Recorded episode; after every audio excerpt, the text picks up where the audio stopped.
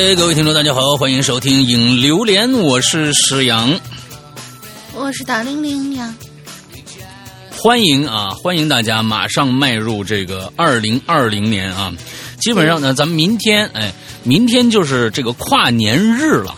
啊，明天晚上就是跨年夜了啊！完了之后呢，嗯，这这这个咱们再下次影流连的时候呢，咱们就已经二零二零年见了。这一年大家呃，在这一年里面过得是否开心快乐呢？啊，大家总结一下啊。如果大家一想，哎呀，这一年过得还挺舒坦的，哎，那就行了，也不用去想什么我这一年到底为祖国这个这个啊建做了多少贡献啊？我觉得你你开心快活就是为祖国这个和谐社会是吧？啊，做出了非常重大的贡献啊，开心。快乐是最好的。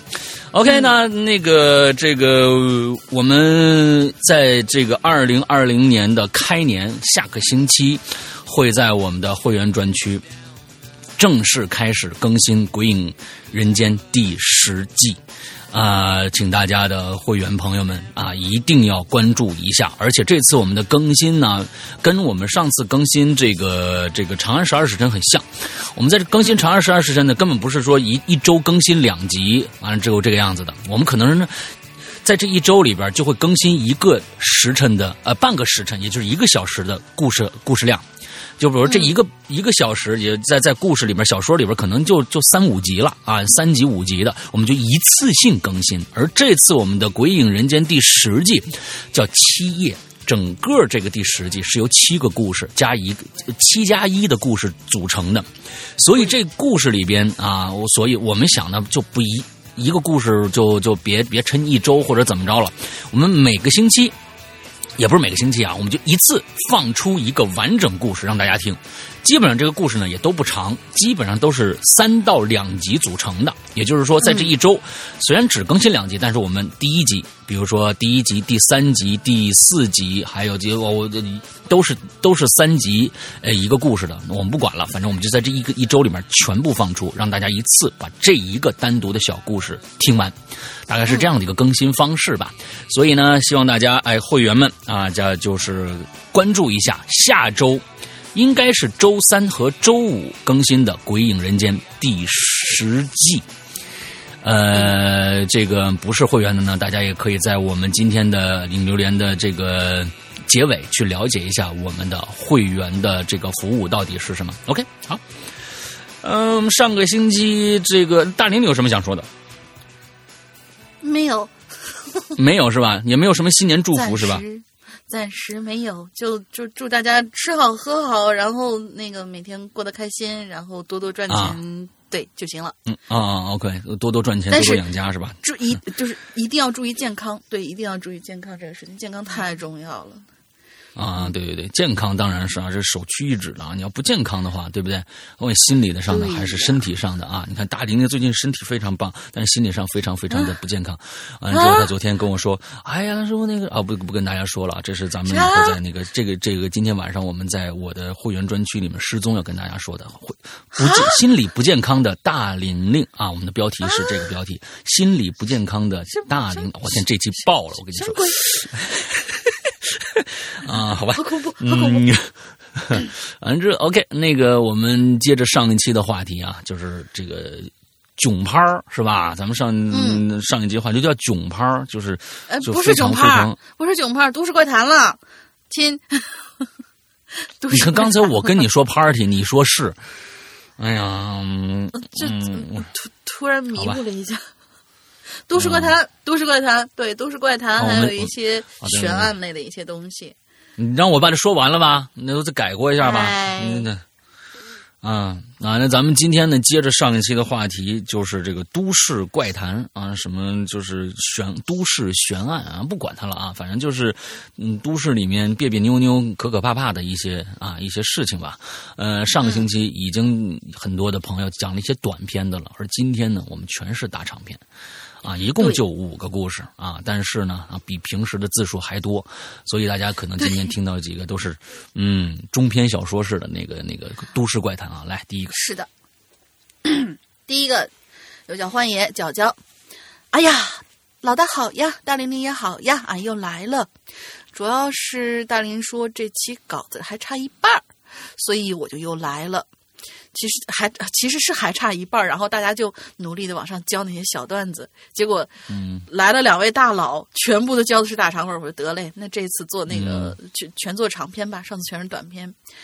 嗯，好，好像也没有什么好废话的了。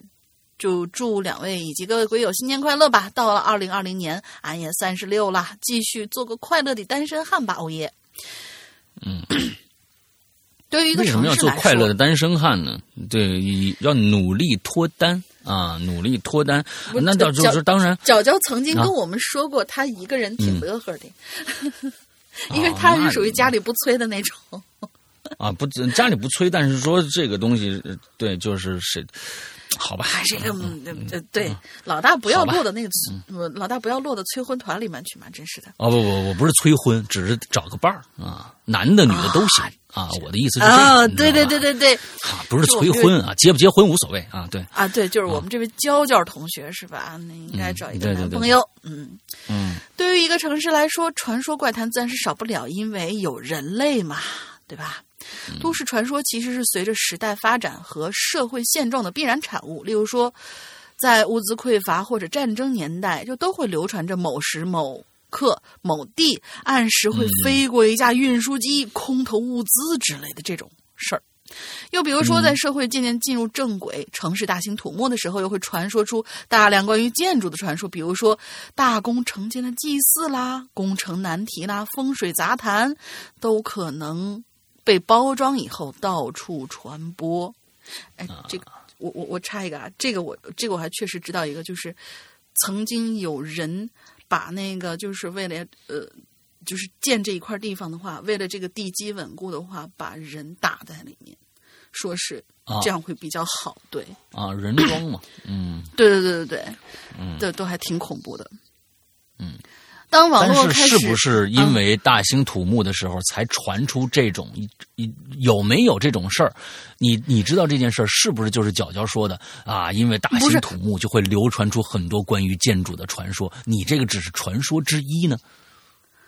你这个无从考无从考证，也有可能正是角角说的这种。哎，就啊，对，怎么可怕怎么来。对对对对对对，嗯咱们以前不是还有人就是写过那个，我记得是什么，就是要灌那个混凝土的时候，嗯把人打进去，嗯说话会更稳一点的那一种。啊，对对啊、好恐怖！对，我们继续往下啊。嗯当网络开始遍布天下的时候，就会流传出各种各样关于网络的怪谈，比如说某某发布视频过于诡异被下架，谁谁在暗网被毒害了，多年前发生于某处的人类集体消失等等等等。嗯那说到底啊，这些内容多半都是无从考证或者难以考证的。自从网络发达以后，很多事情啊，看似以几何式增长，实际上有些事儿由来已久，就好比碰瓷儿。从古至今一直都有，并不是当今社会的特定产物。有些事件被过度解读，比如说大家一直重视娱乐明星，却不记得真正为我们的生活做出贡献的科学家；有些事情浮出水面，能够带领社会和国家进步；有些事情嗯。却只能造成恐呃恐惧情绪，嗯，危害社会，信息爆炸满天飞，人类却真的准备好了吗？是的，那么接下来呢，我就讲一件关于发生在魔都的真实案件吧，那就是令魔都人民闻风丧胆的魏广秀敲头案。啊，这个我嗯，这个案子，呃，对，这个案子发生在一九九七年三月十八号晚上，在杨浦区阴行街道一个偏僻村庄的荒地之中，发现一具后脑被钝器打呃击打致死的女尸。经警方确认，死者财物被盗，暴力抢劫的可能性居多。到三月二十号，正当警方对这起案件进行调查的时候，宝山区，呃松南新村又发生一起类似案件，同样造成了被害人员死亡的惨剧。截止到四月十四日，在杨浦，呃杨浦区军工路开鲁四村、世光二村、宝山区滨海新村、呃海滨新村、松南等地也发生了类似的十三起抢劫案。嗯导致了两个人死亡，六个人重伤，六个人轻伤，其中包括一名男性的老人。而被抢劫的物品更是五花八门，从辣椒酱、保健药品、饭盒、化妆品、香水到被害人身上的手表、戒指、呃项链、寻呼机，凶手一个都不放过。嗯一时之间，案件高发区域内啊，人心惶惶，人人自危。丈夫陪着妻子，爸爸陪着女儿，已经成了出门的标配，几乎没有一个人敢单独走夜路。有些厂子甚至为了，呃，为了中夜班中夜班职工的，就是在呃中这职值夜班中的这个职工的安全吧？哦，为了为了夜班中职工的安全，啊临时空出职工宿舍，甚至还有五花八门的谣言。哎，侬晓得吧？他在那个香港回归前啊，要敲满一百个脑袋嘞。呃，他专门敲那种啊穿着红衣服的长发女性。哎呦，千万不要戴项链呐、会被敲的。等等等等这样的话。四月十四号，两位老人在共青森林公园游玩的时候被袭击、被抢，并被抢劫了。据老人陈述啊，这被害者呃不是被劫持的项链上有一片鸡心锁片的挂件，锁片的正面呢是鸳鸯，背后嗯、镌刻有繁体的“明月”亮，呃不是繁体，是篆体篆体的，对篆体的“明月”两字是他儿子的名字。四月十五日上午，杨浦公安分局五角场派出所的一名民警来到了朝阳百货百货商场的金银饰品柜台了解情况。营业员给民警反映说，说一个小时前呢，有人来修理过刻有“明月”两字的机芯挂件，这个金项链上带有明显的拉断痕迹。嗯警方又根据此前拼凑出的嫌疑人基本的体貌与特征，基本确定了这名男子就是犯罪嫌疑人。回到专案组，请营业员描述出嫌疑人的外貌。呃，神笔张鑫立刻绘制出了犯罪嫌疑人的模拟像。侦查员根据模拟像再一次在案发地点周围排查，终于在当晚十一点半将嫌疑人魏广秀逮捕了。嗯同一年五月二十九的上午，法庭开庭，魏广秀被一审处决死刑。当天魏魏广秀就上诉。六月十二日，上海高级人民法院驳回其上诉，维持原判，并依法核准死刑。六月十三日下午，魏广秀被押赴刑场，依法执行死刑。案件嗯至此告终。但是，你记得新闻报道中经常提的一句话吗？就叫“社会影响极其恶劣”。魏广秀案告破以后，发生了一件类似的事情，而且同样发生在杨浦区，就在我姨父所居住的弄堂里，有这样的一个熊孩子，用榔头把他的外婆给砸死了，同样是砸的后脑，动机仅仅是因为外婆不让他看电视。据熊孩子称，他在模仿的正是魏广修。模仿效应在犯罪心理中啊，被分为两种。第一种是故意犯罪，前面某人用什么办法犯罪之后，其作案的动机方法都被记载下来，有人看到，就因为相同的动机，采用了相同的方法去犯罪。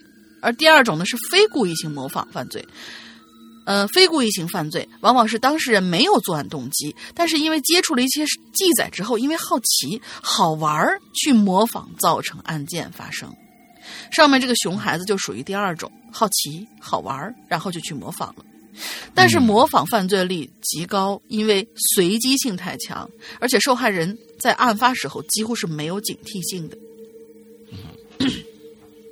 关于模仿效应，也有学者认为，媒体进行了过多的报道，提供了过多的反面教材，教化了，呃，强化了犯罪犯罪者的心理。其实万物归阴阳，提与不提，只要是走到某一个极端，那必然就是错误的。为什么有的凶案会被报道，而有的不会呢？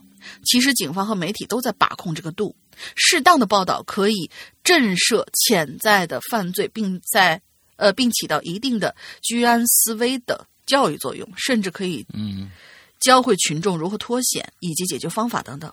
但是有的媒体采取的是一刀切的鸵鸟方式，比如说我们的榴莲，嗯，只要提及某些校园霸凌的话题，那么在某个网站上绝对会过不了审。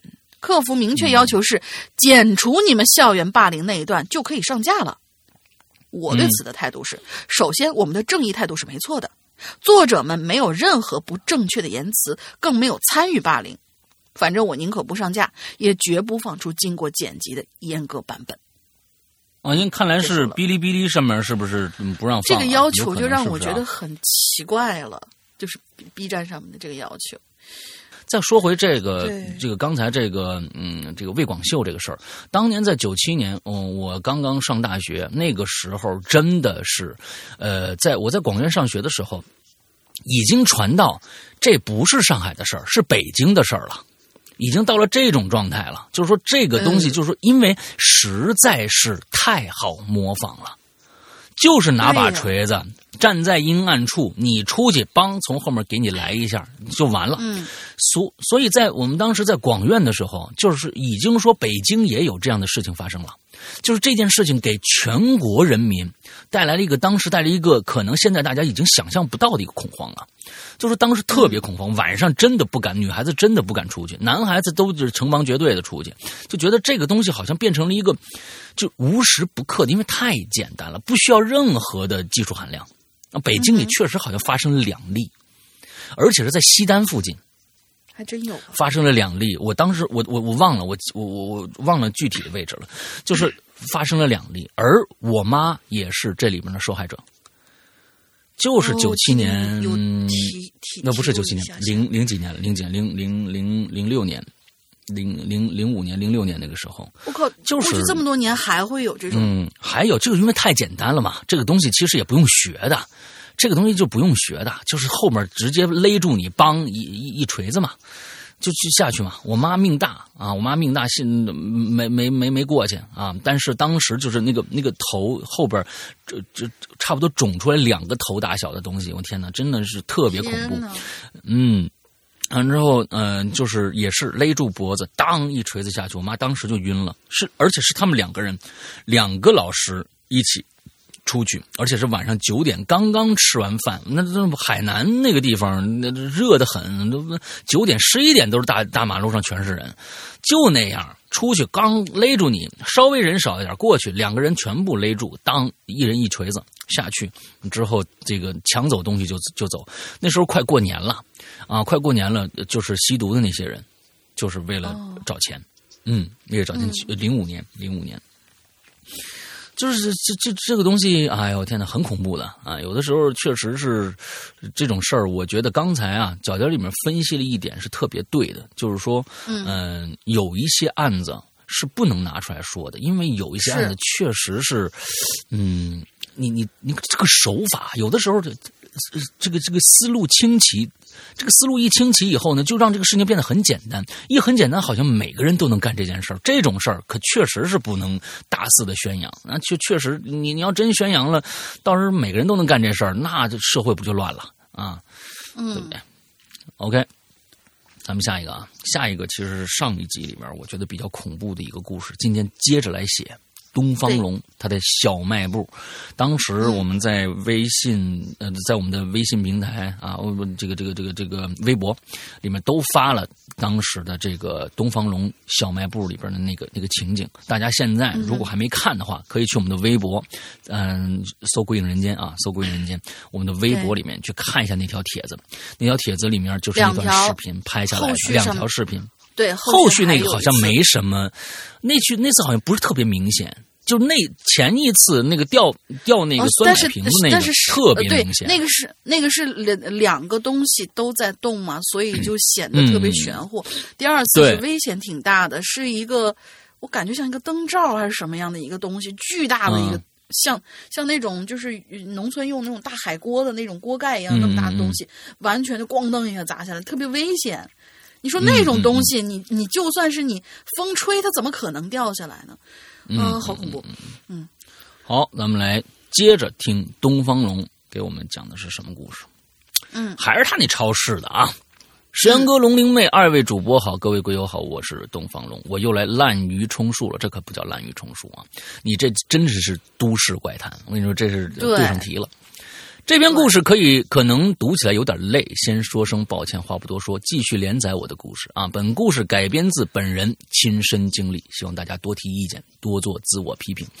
哎，别别别别，嗯，呃，东方龙下面这个话就错了，希望大家多提意见，多做自我批评。这个自我批评你是让读者自我批评，还是让你自我批评？这个话写的有歧义啊，兄弟。对呀、啊，不管他了啊，嗯，好，开始续接上文。啊，上文就是最后一句话是，除非那个女人不是人，点儿点儿点儿点儿点儿。嗯，哎，哪个女人呢？就是二楼那个房间，大家还记不记得？有一个旋转楼梯上去那个房间里边，他当时第一次进去的时候，看到里边挂了一张女人的相片儿结果第二天，他和赵守臣一起上去的时候，就发现这屋是俩大窗户。而他们昨天看到那个女人的照片儿，赵曙晨分析是有个女的趴在你的窗户上的。很恐怖这一点。这这个很恐怖啊！那嗯好我们接着来啊，接着来。他说：“我和蜀臣几乎同时想到了这一点，我俩呢也被这种突如其来的恐怖念头给逼退到旋转楼梯的楼梯口了。但是，意想不到的事儿发生了，那个落地镜就在旋转楼梯口的边上，楼梯口呢也只能容下一个半人的身位。我俩呢一起被挤到这儿的话，那我只能下到楼梯上。蜀臣以为我要下去，在他急匆匆推我的时候，不小心衣服刮到那个落地镜上蒙的那块红布了，红布顺势就刮下来了。那因为我被蜀臣推着往下走嘛，那已经下了好几蹬这个台阶了。当我的视线与二楼的地面成水平的时候，我只看到了落在地上的红布，我可没看到镜子。可是我就突然感到后背有一个力道就过来了，蜀臣推着我，那力道越来越大，加上蜀臣嘴里一直唠叨两个字：“快走，快走！”哎，这个时候我已经意识到事情很严重了，我是不敢往后看的，只能快速大步下楼梯。我低着头往下走，却与正对面来了一个人撞了一个正着。谁呀、一个叫大旭的一哥们儿。大旭，不是不是你，你俩怎么了？慌慌张张干嘛呢？可遇遇着鬼了？结结巴结巴，大旭是结巴。啊，大旭，你不不是你你你你你你等等啊，你你你你俩咋咋的了？慌慌张干啥呢？你别说了啊，遇着鬼了啊！大旭的结巴是从小落下的毛病啊，见我俩半天没下来，正要上去看呢。我还没说话呢，身后的蜀臣急急匆匆说：“你先别会废话了，都出去晒太阳。”，我怎么觉得感觉浑身这么冷呢？因为这大旭跟在我们后边往这个超市南门口走，嘴里头嘟囔：“大大夏天天的，楼楼上楼下刚刚搬完东西，我我我我这还一身汗，汗都没消，你你你哪哪哪来那么冷呢？”蜀臣只能回了俩字儿说：“心冷。”超市南门是通向小区里，对面呢是一片绿化和停车位。现在是中午，虽然刺眼的阳光照的有人呢有些不舒服，但是我们门前呢有一棵茂密的桃树啊、可以为我们遮阴。遮阴嘛，遮阳吧，应该是遮阳啊。大旭呢一脸问号看着我，咋咋回事啊？啊？那其中，其实呢，我心里也是个问号。心想这蜀臣为什么这么着急下来？他肯定看着什么不寻常的事儿了。于是我就转头看着蜀臣，我说：“是啊，怎么回事啊？”那蜀臣反而看着大旭，那个旭子啊，有件事儿你得先跟东方说说。大旭听完一脸懵逼呀、我我我我有啥说说的呀？啥啥啥啥事儿啊？我我我咋不知道呢？你你你这这让你问的，这这整整的像我我我我有外遇了似的呢。那我们仨个三个呀，你看看我，我看看你，都是所问非所答，就像三个傻子在聊一加一等于几啊，没个头绪。这个蜀臣深吸一口气，对大旭说：“你还记不记得呀？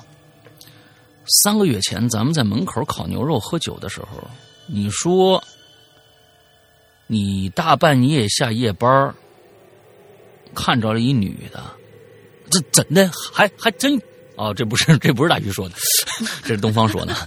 反正我我我就说了，我说什么怎么着这还有真有外遇的事儿啊？谁谁啥啥外遇啊？这这这算啥事儿啊？我就下下夜班的时候，大半夜我看看着一个女的从楼。楼楼上跳下来了，自自杀了。我就问，哎，咱这楼有自杀的？我怎么没听说过呀？大旭就说：“你你你没没没听过的事儿多多着呢。这这这事儿好像是一一一三年的事儿时候了。那那那个时候你你俩还没没搬过来呢。”一旁的叔叔臣就说了：“别说没用的，那女的。”是在哪儿摔死的？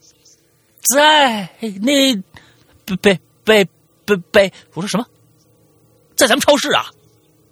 哎，不是不是不是不是咱们超市，是离里超市北北北门附附附近，在在那儿死的。听他这么一说呢，我是越想越膈应。我说，我超市门口死过人，你怎么不早说呢？这这事儿已几几年前了，我没事总提他干啥呀？谁知道你要对这个店呢？是不是？话又说回来了，那那女的死的老惨了，除了头头没事以外，脖子以下摔摔摔的都不成样了。当当时吓得我差点尿裤裤子了，连续一一一个星期都不敢走小区北门啊！我心中暗骂呀：“靠！早知道这事儿，我他妈根本就不会对这个店了。”一旁蜀蜀臣就问大旭：“哎，旭子，那女的长相你还记得吗？”我我靠！我。当当时那种情况，你你你敢仔细上去看呐？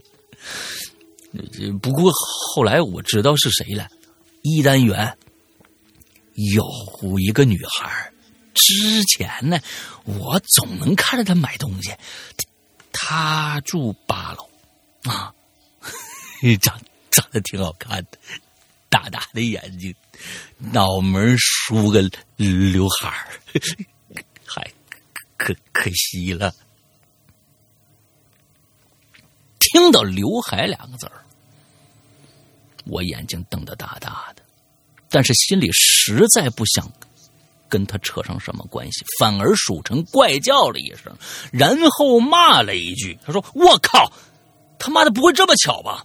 完了，我大旭说：“咋咋回事？你你你认识他？”啊？”蜀臣。只是直勾勾的瞅着我，没有回答大旭的话。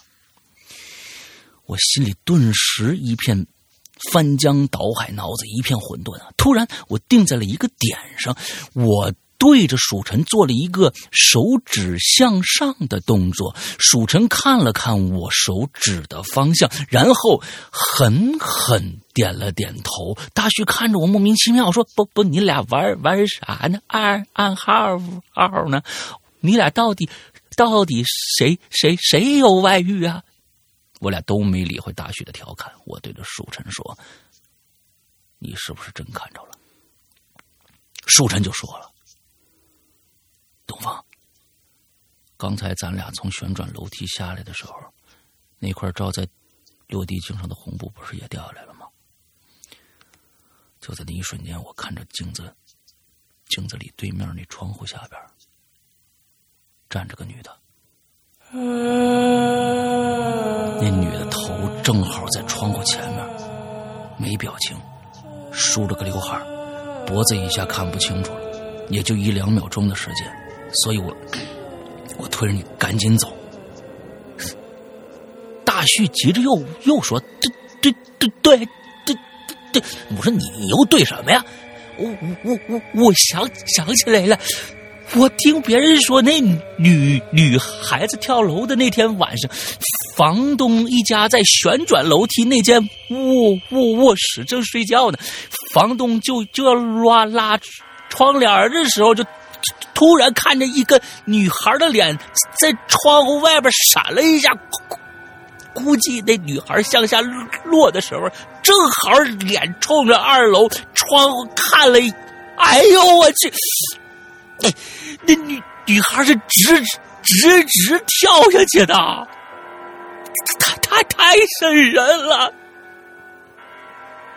蜀神在旁边说了：“哎，东方，老百姓有句话说的是真的啊，如果七楼有人自杀，多半会选择上楼。”呃，多半会选选择上吊。如果八楼有人选择自杀，多半会选择跳楼。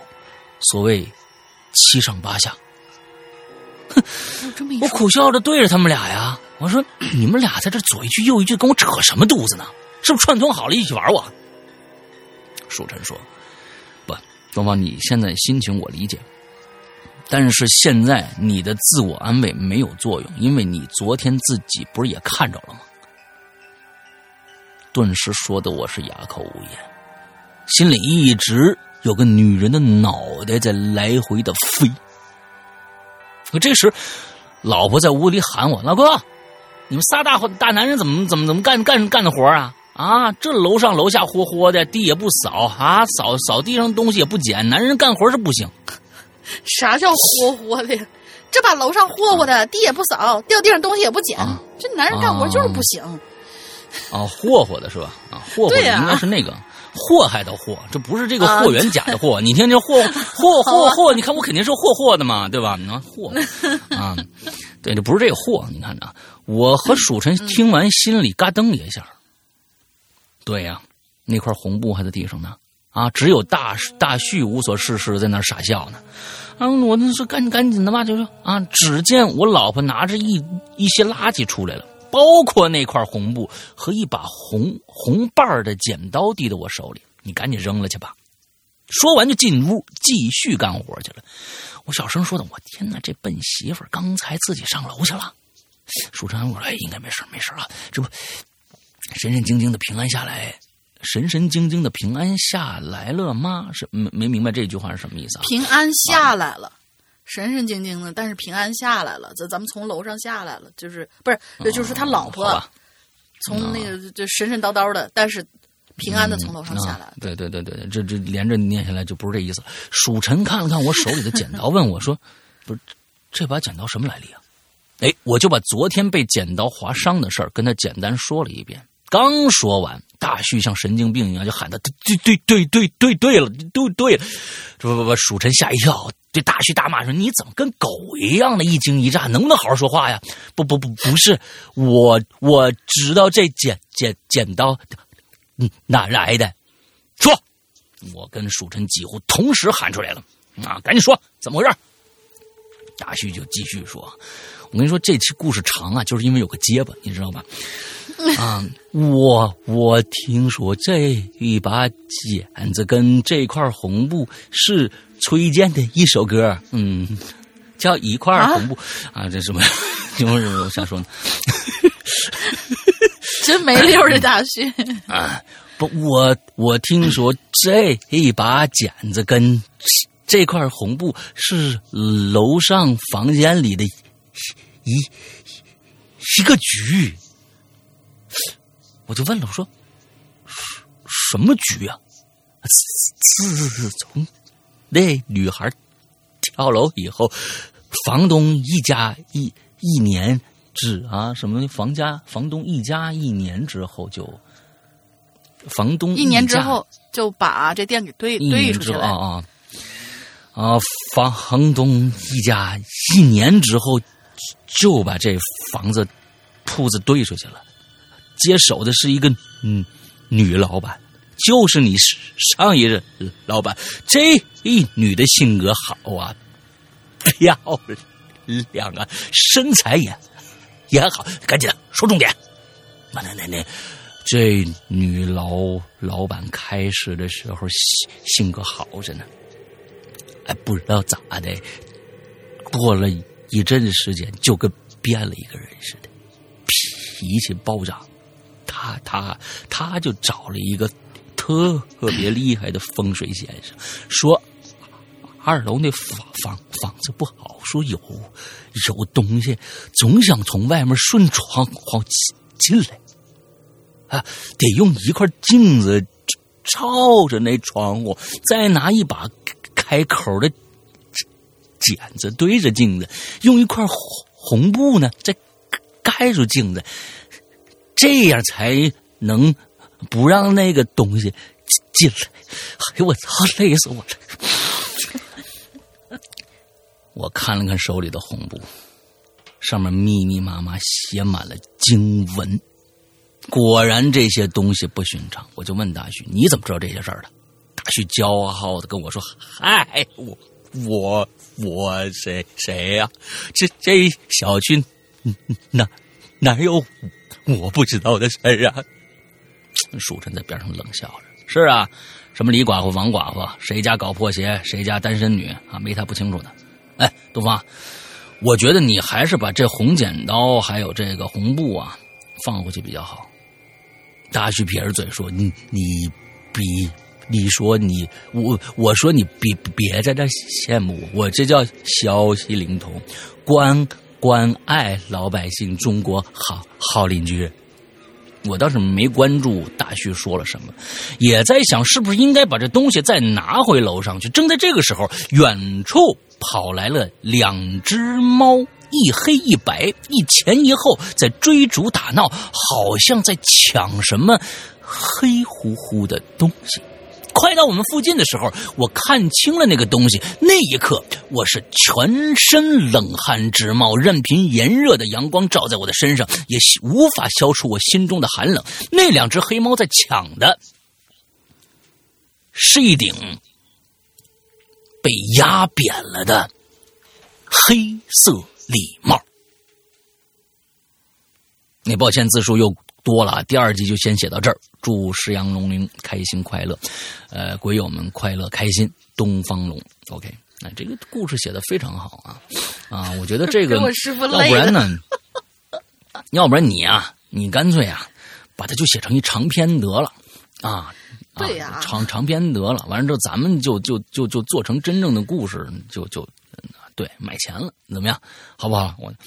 好，下一个池塘男孩儿，老大好，大林你好，池塘来三刷榴莲啦。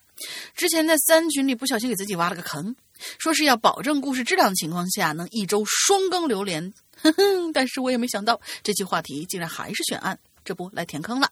不过因为年底工作繁忙，硬着头皮先来一更，另外一篇先欠着，以后有机会一并还上，行吧？今天要给大家讲的故事啊，名字叫。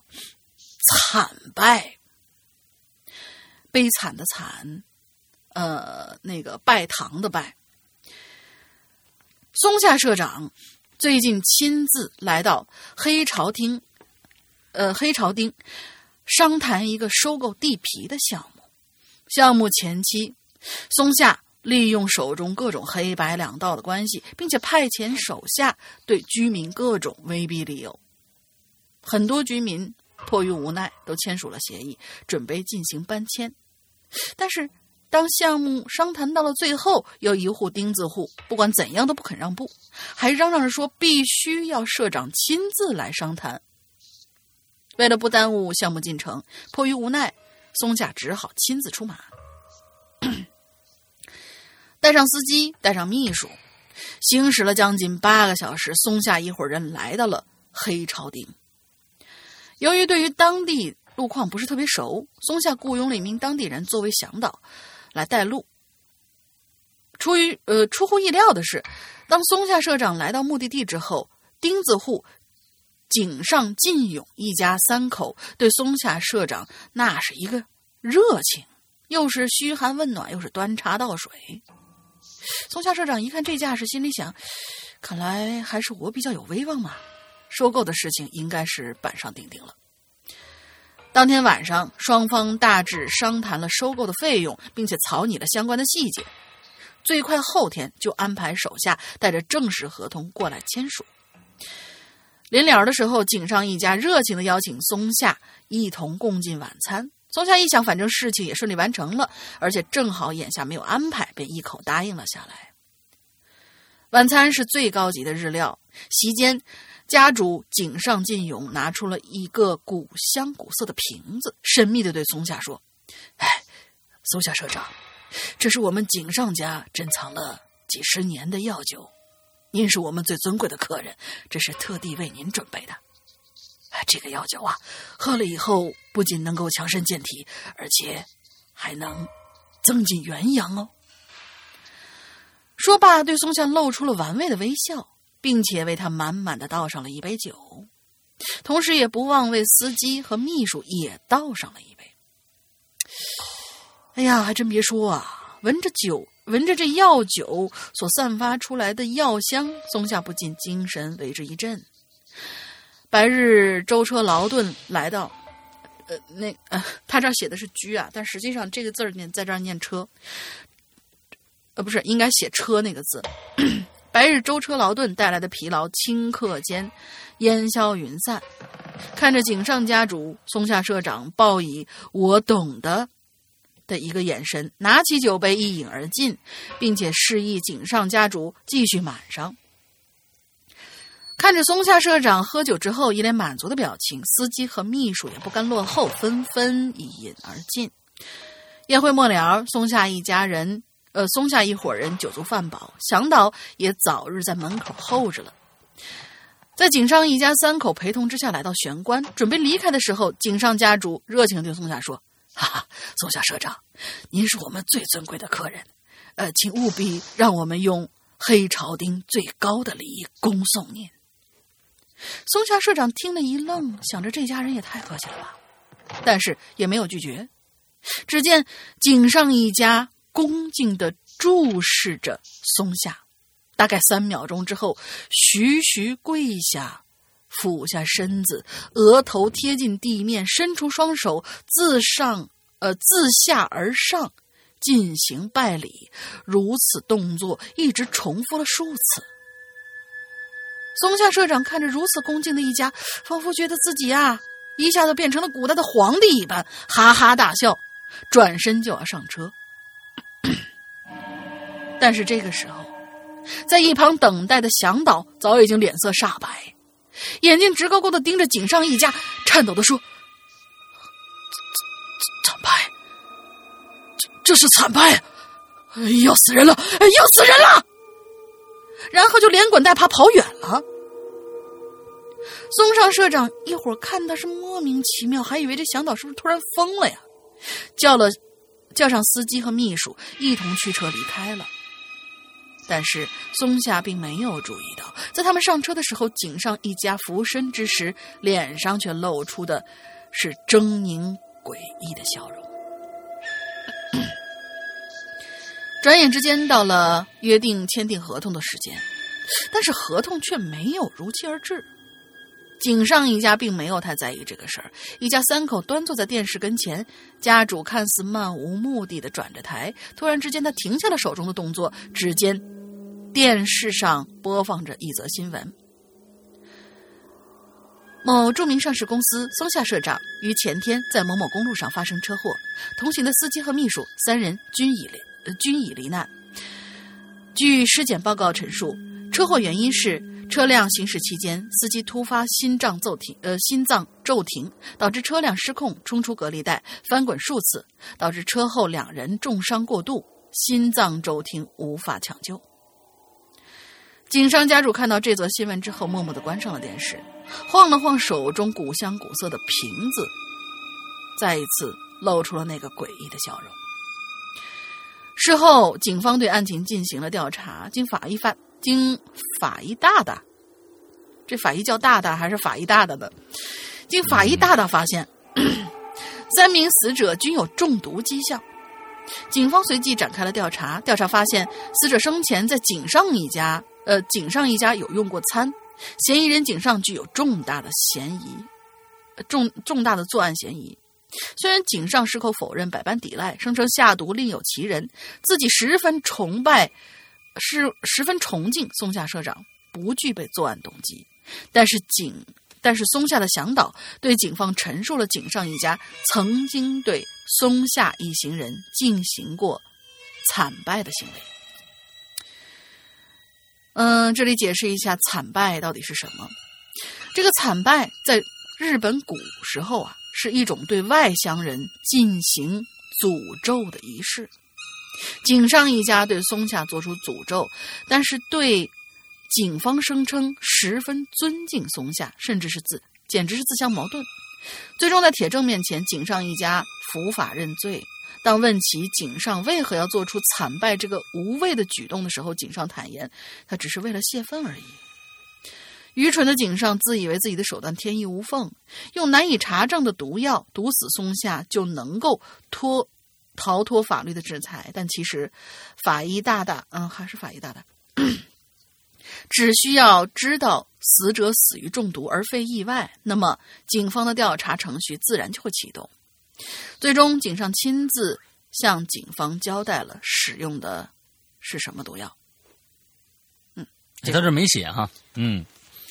他没写是使用什么样的毒药啊？我觉得也不用说啊，不用说啊，这这这这种东西配方就不要说了啊。反正之后是这样的，对。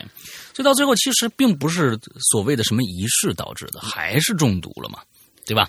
啊，这是一个就是感觉上是一个灵异的传说啊，这个都市传说，但是其实最后还不就是中毒了吗？还是有解？其实我觉得还算是有解。嗯，还是有解的。哎，好吧。挺好啊，这故事从头到尾叙述的很很清楚啊，很清晰，不错不错。嗯嗯，OK，下面大能猫啊，大能猫，C C 来了，大能猫。这个 C C 是什么意思？C C 应该是公司的一个，就是那属于那种 C C 呀、Cindy 呀、什么什么之类的，就是起的这种啊英文名字，大公司嘛。嗯，OK，好吧，C C 公主啊，咱们就当成那个 C C 啊，就那个啊，C C。我现在公司的同事，温柔的外表下藏着一个偏爱看恐怖片和听恐怖故事的好奇灵魂。C C 看过的恐怖片不计其数，无论是被津津乐道的大众恐怖片，还是鲜为人知的小众恐怖片，反正能吓到 C C 的没有几部。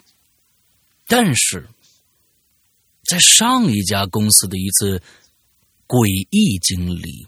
却把 C C 吓得不轻，这也是 C C 从上一家公司离职的主要原因之一。我可以跟你、跟跟大家说一下啊，就是看恐怖片这件事情啊，其实只能很非常浅显的说，一个人胆子大啊，因为有很多的人，他看恐怖片的时候认为这个恐怖片是假的，他从来不会把这个恐怖片当成真的去看。所以他还才不害怕。嗯，当这个恐怖片任何一件事情出现在现实的时候，那他不害怕才怪呢。所以并不能用一个人喜欢看恐怖片就说他胆子大来衡量一个人的胆子到底大不大。请大家一定注意这一点啊。嗯嗯。啊，有一些我跟你说，有一些人不看恐怖片，说一看恐怖片就害怕。但是真遇到一些恐怖事的事情的时候，说不定他面对这个事事事情的时候，可能他的处理方式或者怎样，比那些傻大胆儿要强得多啊！这个这个是咱们是没有办法去否否认的啊。对，来咱们接着看。我我突然就想起来那个上次我我我师娘那个手机里就就那个彼岸花的那个事儿，我师娘很淡定，重启一下就行了。然后我师傅在那对。这他说的是彼岸花哎，你都找不出理由哎，那怎么了？重启一下。啊！但是我师娘从来都不看恐怖片的。对对对，就是那那次也确实确实很奇怪，真的是很奇怪。就是你找不到那样的一个播放，你哪个都没有在播放，但是里面放的是彼岸花的这么一个一个一个歌还是诗，我忘了，我忘了。嗯，很恐怖啊！那次经历很恐怖。OK，在一次我和 Cici 下午茶的闲暇闲聊当中啊，他就把这个离奇的故事呢讲给我听了啊，我是还依然记得的。那天讲完这个故事以后，他的手臂上我就看起看着起满了鸡皮疙瘩。哎，咱们来听听这事儿是什么。嗯，Cici 上一份工作是在一家小型的互联网媒体公司。啊，由于公司的规模不大，员工不多，经费也不充裕，所以老板呢就把办公地点安排在了普通的这个民居公寓。啊，Cici 他们这个办公室呢，在小区的四栋三单元十二楼幺二零五室。由于这个小区啊毗邻城市著名的酒吧一条街，所以呢，小区内啊还有很多的这种酒店式的公寓啊。，C C 他们的这个隔壁幺二零幺和幺二零三呢，就是两个对外出租的民宿。哎，这个其实 C C 他们后来才知道的。C C 他们的办公室在幺二零五，进门是一个大客厅啊，主要的工位呢都布置在这个大客厅里，三排的这个 办公桌，一共九个工位。大客厅的左边呢，第一个房间啊是行政部门的办公室，紧挨着第二个房间是被布置成了一个那么小型会议室。那会议室呢还自带一个小阳台，房东呢并没有封这个阳台啊，所以这个小阳台呢就成了这个吸烟区啊，和行政办公室以及呃这个会议室一墙之隔的就是隔壁啊对外出租的那个民宿幺二零三室了。哎，这个方位大家。哎，想一下啊，嗯，Cici 他们公司呢，当时九个员工，除了两位行政部门的同事，其余的七位同事，包括 CC 在内，都是在大办公大客厅那个工作办公呃工位上办公的。由于人员较多，房东呢也没有那么多的备用钥匙提供，索性啊就把门锁换成那种密码锁了啊，密码锁由六位。这个数字组成，修改密码有两种方式啊，这说游戏规则了啊。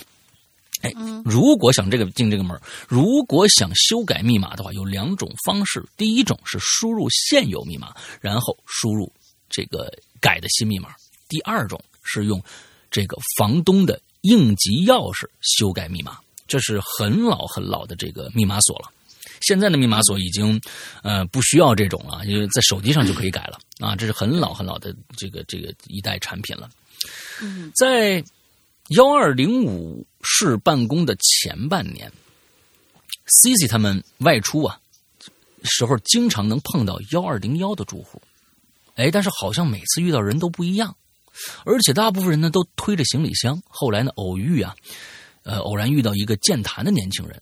C C 他们这才知道哦，原来啊，幺二零幺是对外出租的民宿。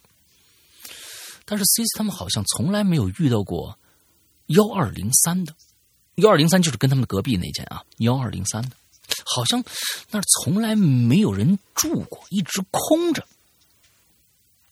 只是奇怪的是啊，只是奇怪的是，C C 他们在。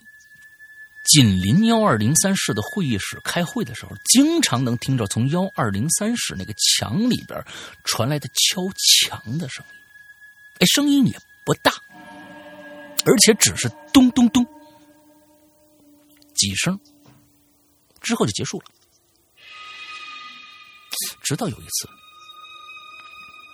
，Cici 独自加班到深夜，他才意识到这些敲墙声有点儿。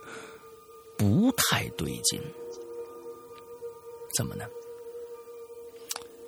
这 Cici 是一个喜欢安静的人啊，他跟我不一样，一个人的时候总喜欢有点声音陪伴，比如说听听《哈喽怪谈》。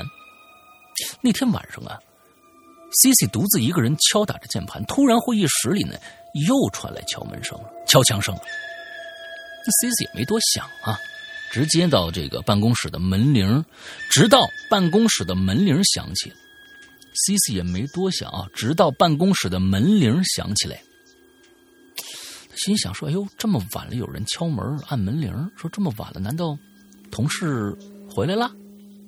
他一边想着，一边去开门，接着呢，一个陌生的面孔就出现在眼前了，一个个子高高的女生，用一口流利的北方口音普通话说道。啊，你好，我是幺二零，我是幺二零幺的住户。我想问一下啊，您这边有听到敲墙的声音吗？哎，C C 就点点头。啊，应该是隔壁幺二零三的邻居发出来的声响吧？我们我们经常听见。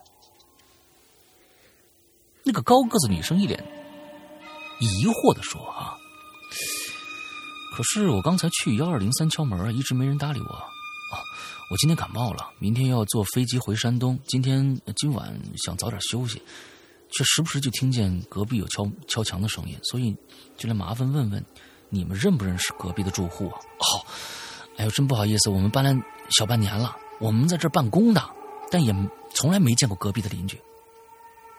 C C 是个热心的姑娘，于是呢，她领着那个高个子女生又走到了幺二零三的房间前，试试探性的敲了敲门，里边没人回应啊。于是 C C 提高嗓门，边敲门边说：“你好。”嗯，麻烦你们能不能不敲不不要敲墙了？邻居需要早点休息，谢谢你们啊！依然没有任何回应。C C 和高个子女生无奈的对望了一下，简单寒暄了两句，就各自回到了自己的房间。C C 继续敲打键盘，没过多久，他很清楚的听见从会议室里。又传来了敲墙的声音，C C 很无奈，只能感叹邻居这个隔壁邻居素质真差。当时啊，他一心想着快点完成这个工作，早点回家。直到第二天发生的一件事，才让 C C 感觉到脊背发凉。第二天一早。C C 在办公室里向同事们讲起了昨天晚上幺二零幺住户来敲门和幺二零三又敲墙的事儿了。那同事们呢就七嘴八舌吐槽了，说：“啊，原来不止 C C 一个人有有过类似的经历啊！啊，同事彩虹、畅畅、君君加班的时候也听过隔壁传来的这个敲墙声。那后来大家一致决定，午饭以后，哎，去物业啊反映一下隔壁邻居这种没素质的情况。”那吃了午饭以后，C C 和同事们一起去了物业中心，把幺二零三的敲墙事告诉了物业的工作人员。物管当时是一男一女两个工作人员，他们是面面相觑。然后那位年纪稍大一点的男性工作人员呢，这里暂时称呼他强哥，面色凝重的把幺二幺三的事儿告诉了 C C 他们。这物业强哥就说了：“啊，这个。”幺二零三室已经快一年没人住了。原本幺二零幺和幺二零三都是房东用出来租租出租民宿的啊，就直到一年前，幺二零三发生了一次事故，之后房东就没再出租幺二零三了。据说当时是一个姑娘啊，在怀孕期间发现自己老公出主出轨了，有了其他女人。那姑娘的家人呢，找了私家侦探查她老公。后来，姑娘和家人就在幺二零三室，把她老公和另外一个女的就捉奸在床了。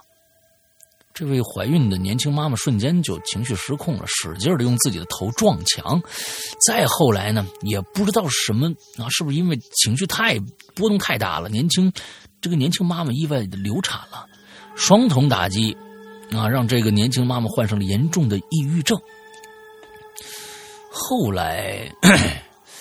这年轻妈妈就就就把这幺二零三给租下来了，并在幺二零三室里给自己未出生的宝宝搭了个灵堂，直到短短直到短租期满了，房东回来收拾卫生的时候才发现，妈妈已经死在屋子里头了，她额头被撞破了，房间内洒满了纸钱房东也是吓得不轻啊，赶紧报警了。警察就调监控啊，就发现年轻妈妈自己背着大包小包的东西，就进了这幺二零三以后，就再也没就没有人再进过那个房间，他自己也没出过这房间。尸检结果是年轻妈妈头部遭到严重撞击，造成颅内损伤致死，但并没有发现被害的痕迹，判断是自杀。啊，所以这这事儿以后幺二零三就一直空着了。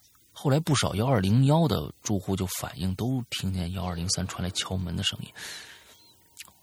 我们物管也挺纳闷的，还打电话问过房东是不是幺二零三又开始对外出租了，可是答案都是否定的。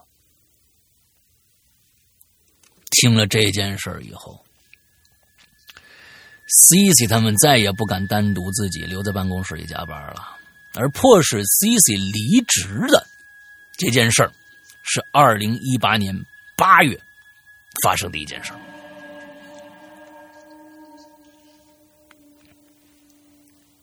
每年的八月底、九月初是成都的国际车展，也是全国四大 A 级车展之一。每年的这个时候，Cici 他们都会非常的忙碌。那二零一八年八月二十三日呢，Cici 和彩虹还有另外一个男同事小刘啊，一起在办公室加班，准备呢，呃，准备着这个车展专专访那个稿子啊。这小刘啊，是一个口无遮拦的男孩虽然已经三十岁了，但依然呢情非常情绪化啊，不太懂得掌控自己的情绪啊。当晚呢，也是小刘好兄弟的生日。这个小刘好兄弟好像这兄弟已经死了啊。当晚是小刘好兄弟的生日，所以加班不能参加兄弟的生日趴呢，让小刘感觉非常不爽。那再加上专访的一个稿子一改再改，小刘已经在办公室摔了好几次鼠标来泄愤了。突然之间，旁边就咚咚咚传来了几声敲墙的声音。Cici 和彩虹两个女孩子骤然就呆住了，啊，他们知道怎么回事啊，对吧？这俩人，俩人警觉的对视着，而正愁找不到发泄对象的小刘突然大骂：“敲敲敲敲你妹啊！”啊，敲一整天了你。接着，小刘还说了很多不敬的话。彩虹有点听不下去了，赶紧制止小刘。小刘不依不饶，好像要把他加班的愤怒全部发泄出来。那小刘开始跟 C C 和彩虹说：“说他从来不信什么鬼神，啊，不信，也不同情自杀的人，抑郁症什么的都是矫情的。”C C 和彩虹没接小刘话呀，默默忙自己的工作。小刘也感觉到了自己是自讨没趣，那就不说了。加完班三个人一起下班。临走的时候呢，小刘还不忘朝这幺二零三门口吐了口唾沫。啊，C C 和彩虹对视了一眼啊，无语至极呀。就在第二天一早，C C 是第三个到公司的员工。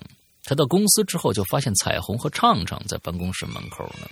那 C C 赶紧问：“怎么了？为什么不进办公室啊？”彩虹着急就说：“这房门的密码一直提示错误，他们打不开办公室的门。”C C 也试了一次啊，依旧打不开。那 C C 和彩虹回忆着说：“昨昨晚上负责关门的是小刘，但是他们呢没发现小刘修改过密码。于是彩虹赶紧给小刘打电话，但是小刘的手机一直处于关机状态。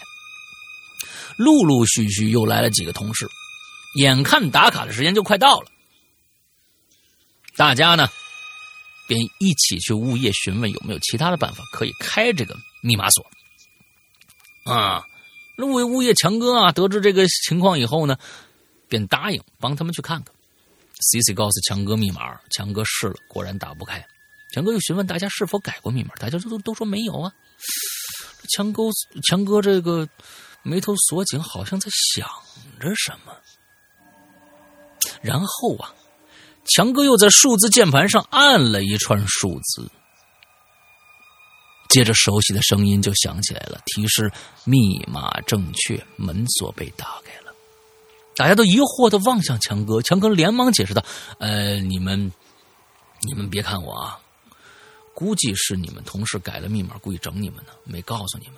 你们记好了啊，门锁的新密码是零零幺二零三，记住了吧？”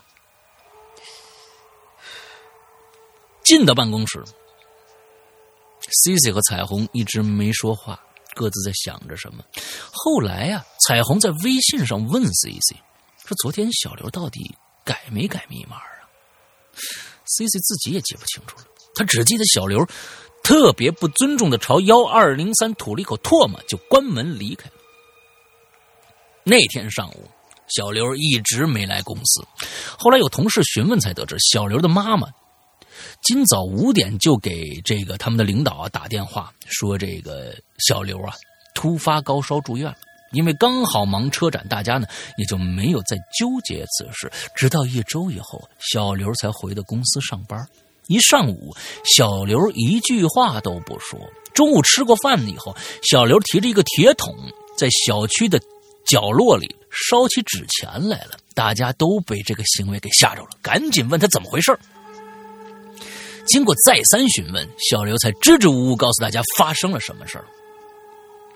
那天晚上，小刘和 C C 还在彩虹家，还在呃，还有彩虹加完班回到家之后就感觉特别不舒服，一晚上都没怎么睡。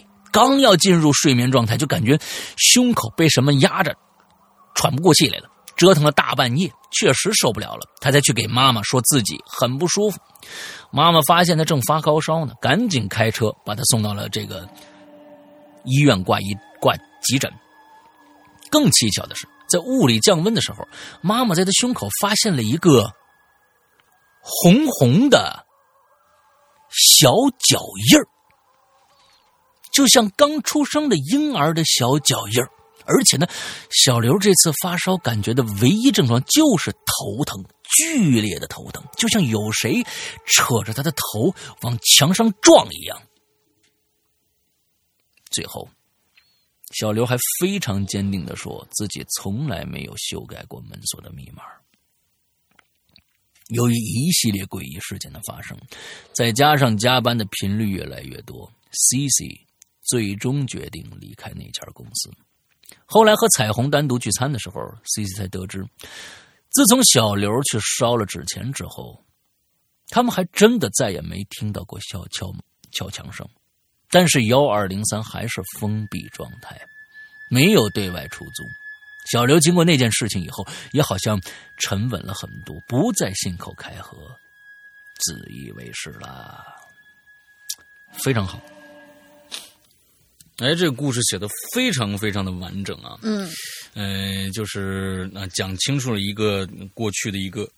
非常啊离奇的一个冤案，完了之后又加入一些神鬼色彩，完了之后现在这个事情事情还没有什么解决方案啊，就就就是标准的故事都市怪谈啊，挺好。对对对对对，他这个好像就是属于那种 OK，嗯嗯，他这就属于那种呃，相当于是幺二零三就已经变成了一个凶宅了嘛，就是。里面有呃枉死的那些人，然后我突然就想起来啊，就是插一句，我突然就想起来，我心想是不是不同的地方还是不同的国家，就是因为压力大，然后很容易出现这种情况。就是前段时间我发现了一个网址，特别有意思，它在里边，嗯，它是以一个地图的形式记录着每一个地方有凶宅。有这样的一个地图，然后我就看见咱们咱们国家特别特别有趣，也可能是统计的不完全吧，就是可能这个地方有那么两个三个，它是以小火苗，小火苗上面写着二或者三。如果说是死过的人可能越多，然后那个火苗越大，上面的指数也就越高，二或者三或者反正很少很少，极其星星点点。但是呢，上海嗯很多两百多个。就整个上海那个地方两百多个，但是你知道哪儿最多吗？就是这些都不算什么，旁边我们的邻国，嗯，岛国那边七万多个，七万多个，就是这个其实全都是，而且它每一个每一个小那个小呃，就是那种小小火苗点开以后，它甚至会告诉你，嗯嗯嗯，某一条街某一条路的这间房子。这个人是怎么死的？全是枉死的那些，不是说死过人的房子就算，他真的都是凶宅来的。嗯，然后我就看着，我就很惊讶。可以跟大家说一下这个是为什么？嗯，啊，我跟大家就说为什么，就是说，呃，岛国为什么？因为现在我正给大家准备下一个长篇故事啊，就是环界。嗯，四部曲《环界四部曲》，第一部曲就是大家熟知的灵啊，就是午夜凶铃。嗯嗯，第一部呃，我我在做这个时候，因为是九十年代，在日本啊，曾经有过一次非常非常声势浩大的什么呀？就是这种都市怪谈、都市灵异事件的一个风潮。嗯都市灵异风潮。嗯。之后，这是一个真事儿来的，就是大家就不知道为什么日本突然就多出来了各种各样，就那个时候有一个有一个就潮流，大家都去给报社去投稿，呃，我这家附近有灵异事件，当然有真有假。那么最后发现，全国的灵异投稿达到了呃一千多万，哇哦。一千多万。当时就是就去做了一个呃一个猜想，就是说这件事情本身投稿这件事情就非常的灵异。这是在我在做 那个灵的时候里面提到的，就是说日本的人口好像当时是说一千多万还是两千多万，我忘了具体数字，嗯差不多是全国人口的十分之一，也就是说十个人里边有一个人投过稿。经历过灵异事件，但是，嗯，对，但是报社的旁边的朋友亲戚往外衍生，发现没有一个人投过稿，也就是说，从他自己本身，他们所有的编辑都去衍生这个事儿，哦。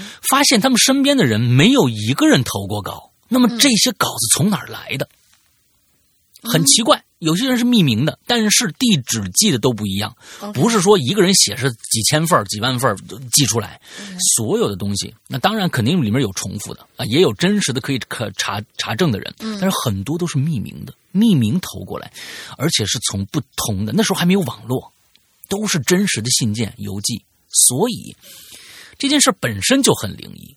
那那个时候，通过那一次的一个一个投稿，日本就变成了一个非常啊有各种各样灵异的呃地方的特别多的一个国家。嗯哼这是一个起因来的。所以日本那边现在你看火苗那么多啊，几万起上上几千几万，我觉得是当年那个留下来的那个那个就是整个的啊那个状态。那跟他的那个什么有关系吗？就是跟他，因为我说的嗯这个是确确实实在里面真实案件核实过的枉死过人的这一种。然后，那那跟他嗯这个灵异事件是，对因为灵异事件你说当然我是觉得，嗯嗯、对啊。但是当时你要知道，我们国家是没有这样的大肆宣传的，嗯，我们国家是不允许宣传这种事情的。那为什么上海那么？所以那肯定少 啊！完了之后，这个那就是真真的就是那个就只能是因为报上你是不不可能找到这些这些东西的，你只能从网络上搜到一两篇的可能小小文儿，完自己去查证一下。但是日本那边可能有大量的图片、报社报道或者怎样怎样的东西产生，那个可能就就好找一些啊，好找一些。对，嗯，来，所以今天咱们最后一个来，好的，赵树晨同学又来了。生老大好，大玲玲好，各位鬼友大家好，老赵我又来吃榴莲了。这是我上大学时候啊听说的一件事儿。嗯，大一下半年刚开学，第一天上完晚自习回来，按照惯例互相串寝室唠嗑。这时候有个本地人呐，嗯，叫他小杨吧。上学期后半段呢都是回家去的，平时根本见不着。但是今天不知道怎么回事啊，就留在了男寝一起住。但是，一帮男的聚在一起嘛，永远绕不过三个话题，那就是游戏、足球、动漫。但是当天聊着聊着呢，大家就聊到灵异事件上去了。这帮东北老爷们啊，话匣子一开，不唠他个唾沫星子，呃，那个挂嘴角，基本上停不下来。于是我们这几个人就你一句我一句，就讲起鬼故事来了。有的是亲身经历，有的道听途说，可无非都是一什么哟，那天晚上看见一个没穿衣服的啊，不是，甚至看见一个穿白衣服的女鬼，巴拉巴拉巴拉巴拉。哦，我知道了，嗯为什么你们只聊这三个话题而不聊女生？对，在你们的概念当中，女生都是女鬼，啊为什么是吧？都是女鬼。啊，你看聊灵异的时候就聊到了女鬼了嘛，对不对？这个时候呢，就有人问小杨一句，说：“咱这儿有没有什么灵异传说呀？”从一开始就窝在上铺的小杨听了这句话，就是探出脑袋，意味深长的叹了口气，然后反问了我们一个问题。他说：“呃，你们知不知道啊？咱们学校前几年出过一个见义勇为的学生啊。”大家伙儿互相看看，纷纷摇头，表示不知道啊。倒是我，呃，就是老赵本人，我有所耳闻，我接过话茬。哦，我我听咱们导员提过一句，好像是为了救落水儿童，仨男的只活俩。小杨点点头，说就是这事儿。然后呢，就给我们讲了这样的一个故事，说是在前几年呢，我们学校有三个男生，男同学趁着周末跑去附近的大凌河去钓鱼，正赶上雨季了，这水呢，水流啊就比平时急了一些，鱼是没法钓了，索性就在岸上溜溜达溜达。而就在这个时候呢，就听见突然听见有人拼命的喊救命，救人呐，快救人呐！三个人就随着声音望去，就看见河对岸有五六个人，一边跑一边喊。与此同时，他们也发现这湍急的河水里有个小脑袋瓜浮上浮下的，心说坏了，这肯定是有人掉河里了。三个人想都没想，脱了外套和鞋子，扑通扑通就扎进了河水里。这江河的脾气，在雨季是最难琢磨的，光是看水面是看不出什么，只知道水流很快。但是这水下头实际上充满了暗涌和漩涡，任你水性再好，那也是没用的。哥三个在河里面扑腾了半个多小时，终于将这个落水的孩子推上了岸，推上了对岸。但是这三个人其中的两个在施救过程当中已经尽了全力，还没来得及说话，便被无情的河水卷走吞没了。事后。这三个见义勇为的学生受到了社会、学校以及省里的表扬，但是其中的两个已经和自家的朋，呃，自己的家人朋友阴阳两隔了。那一个个的奖状，在他们父母的眼里，根本无法抵消这痛彻心扉的失子之痛。不过，呃，过了不久，又发生了一件事儿，就让这个英勇的光辉事迹呀，变了味儿了。大凌河的水随着时间的流逝渐渐平息了下来，水位也降下去了。有这么一天，一群孩子在河边玩水，远远的就看见河对岸站着两个人，往这边看，一动不动的。等到这儿日上三竿，河水渐暖，孩子们就纷纷脱掉衣服去河里游泳，而与此同时，就在原本站在河对岸的两个人走进了水里，就消失了。没过一会儿，一个游得最远的孩子突然就大哭了起来，没命的往岸上游。其他小伙伴不明就里，也跟着游上了岸。等喘匀了气儿，回头再问那孩子发生什么事了，那孩子就说：“刚才他玩的兴起，突发奇想，想看看河底下有什么，就把脸伸到水里看了一眼。你猜他看到什么了？”他说：“他看到啊，水底下有两张白惨惨的人脸，两双黑洞洞的眼睛就这么死死的盯着他，而且还能看到那两个人的肩膀。按这个角度分析，在水里的两个人是站在河底下的。从那以后，两个救人的大学生化为水鬼的传说就在这个小城市传开了。不过，也有人说是他们怕之前的惨剧再发生。”再给当时那几个孩子保驾护航，但不管什么目的，在那之后去那段河水里玩的人越来越少。等小杨讲完，就有人问了：“哎，你咋知道这么清楚啊？这么大事儿，我们都来这儿半年了，什么都没听说过呀？”这个时候，我就看到小杨的脸色有点不太对，沉默了半晌，小杨才战战兢兢的说。那两个大学生，其中的一个就是他对门的邻居。去年开学那天，他报完到就去网吧玩，半夜才回家。可就在楼上的上楼的时候，就发现楼梯上头有一条长长的水渍，一直往楼上延伸。他心里面犯嘀咕，说这是怎么回事？是不是谁家水管漏了呢？可就在他来到自己家那一层的缓步台的时候，往上瞅了一眼，当时就吓尿了。因为小杨分明的看到，在他家对门的大门口直挺挺的站着一个全身湿漉漉的人，从那个人的头发上衣角还往下滴着水，吓得他当时就跑下了楼，在网吧过了一夜。虽说小杨只见过这么一次，但是他坚信今天也是开学第一天。如果他回家去，可能还会看到一年前的那一幕。听到这儿，有几个大有几个胆大的当即提议，要不我们去小杨家探险吧？但是被我打断了。我说，人死为大，不管有没有这档子事儿，都应该放正心态，心存敬畏啊。但是，男孩子们说这种话是没用的，他们还是去了。要知后事如何，请听下回分解。啊，抽空匆匆码的字不会学会挖坑了啊！抽空匆匆码的字，事儿是真事儿，有好奇的可以查查。希望能够被捕读到。小弟告辞啦，祝《哈喽怪谈》蒸蒸日上。这个胆儿大呀，他不见得就叫胆儿大啊！你去了真看着这几个人，第一个怂。我跟你们说，嗯、对，就是这种，我我觉得那个这个这个不叫，就好像说熊孩子傻大胆儿什么这个那个的，他们就是不信，他们就是不信这个事儿会发生。对呀、所以呢，你就是拱拱火去了。你就说我才不信呢，走，咱们现在看看牛逼，咱咱们去看看。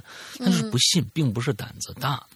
这种胆子大呀，真的是，嗯，希望大家嗯听我们节目的朋友们啊，尽量不要有这样的人啊，好吧？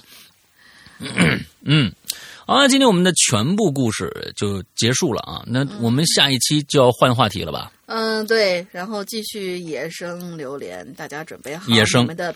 呃，是这样，我跟大家说一下啊，就是我们这个论坛是怎么回事啊？就是说到现在，我们呃嗯，这个前几期的引流员跟大家说了以后，也有我们的小伙伴一些鬼友，他们是专门做这方面的工作的，也拿过去研究了一下我们的网站，最后发现呢。得重新搭建，有可能要重新搭建这个网站，嗯，所以啊，近近估计短时间内不会恢复了。就是我们的网站，就是呃，大家就先不要去我们的 BBS 了。之后等开始了有这个呃修复好了以后，我通知大家的。现在目前的留言的主要途径全部是通过两个途径，一个途径是我们的群里。啊，我们的群里，第二个是我们的这个，嗯，就是呃，这个邮箱，邮箱就是鬼影人间全拼 at 新浪点 com，嗯，啊，这样的一个邮箱，大家呢，呃，可以就是呃，通过那种方式往我们的这个邮箱里面发一些呃，就是你写的故事啊，稿件啊，就是引留言的稿件。嗯，我觉得从从现在开始，我们我们，哎，我们突然想到了一个问题，之前，我突然想到了一个问题，就是嗯你别说。通过群里，你一定要找到群管理、嗯、或者我们的官微君，然后通过他往我这儿交。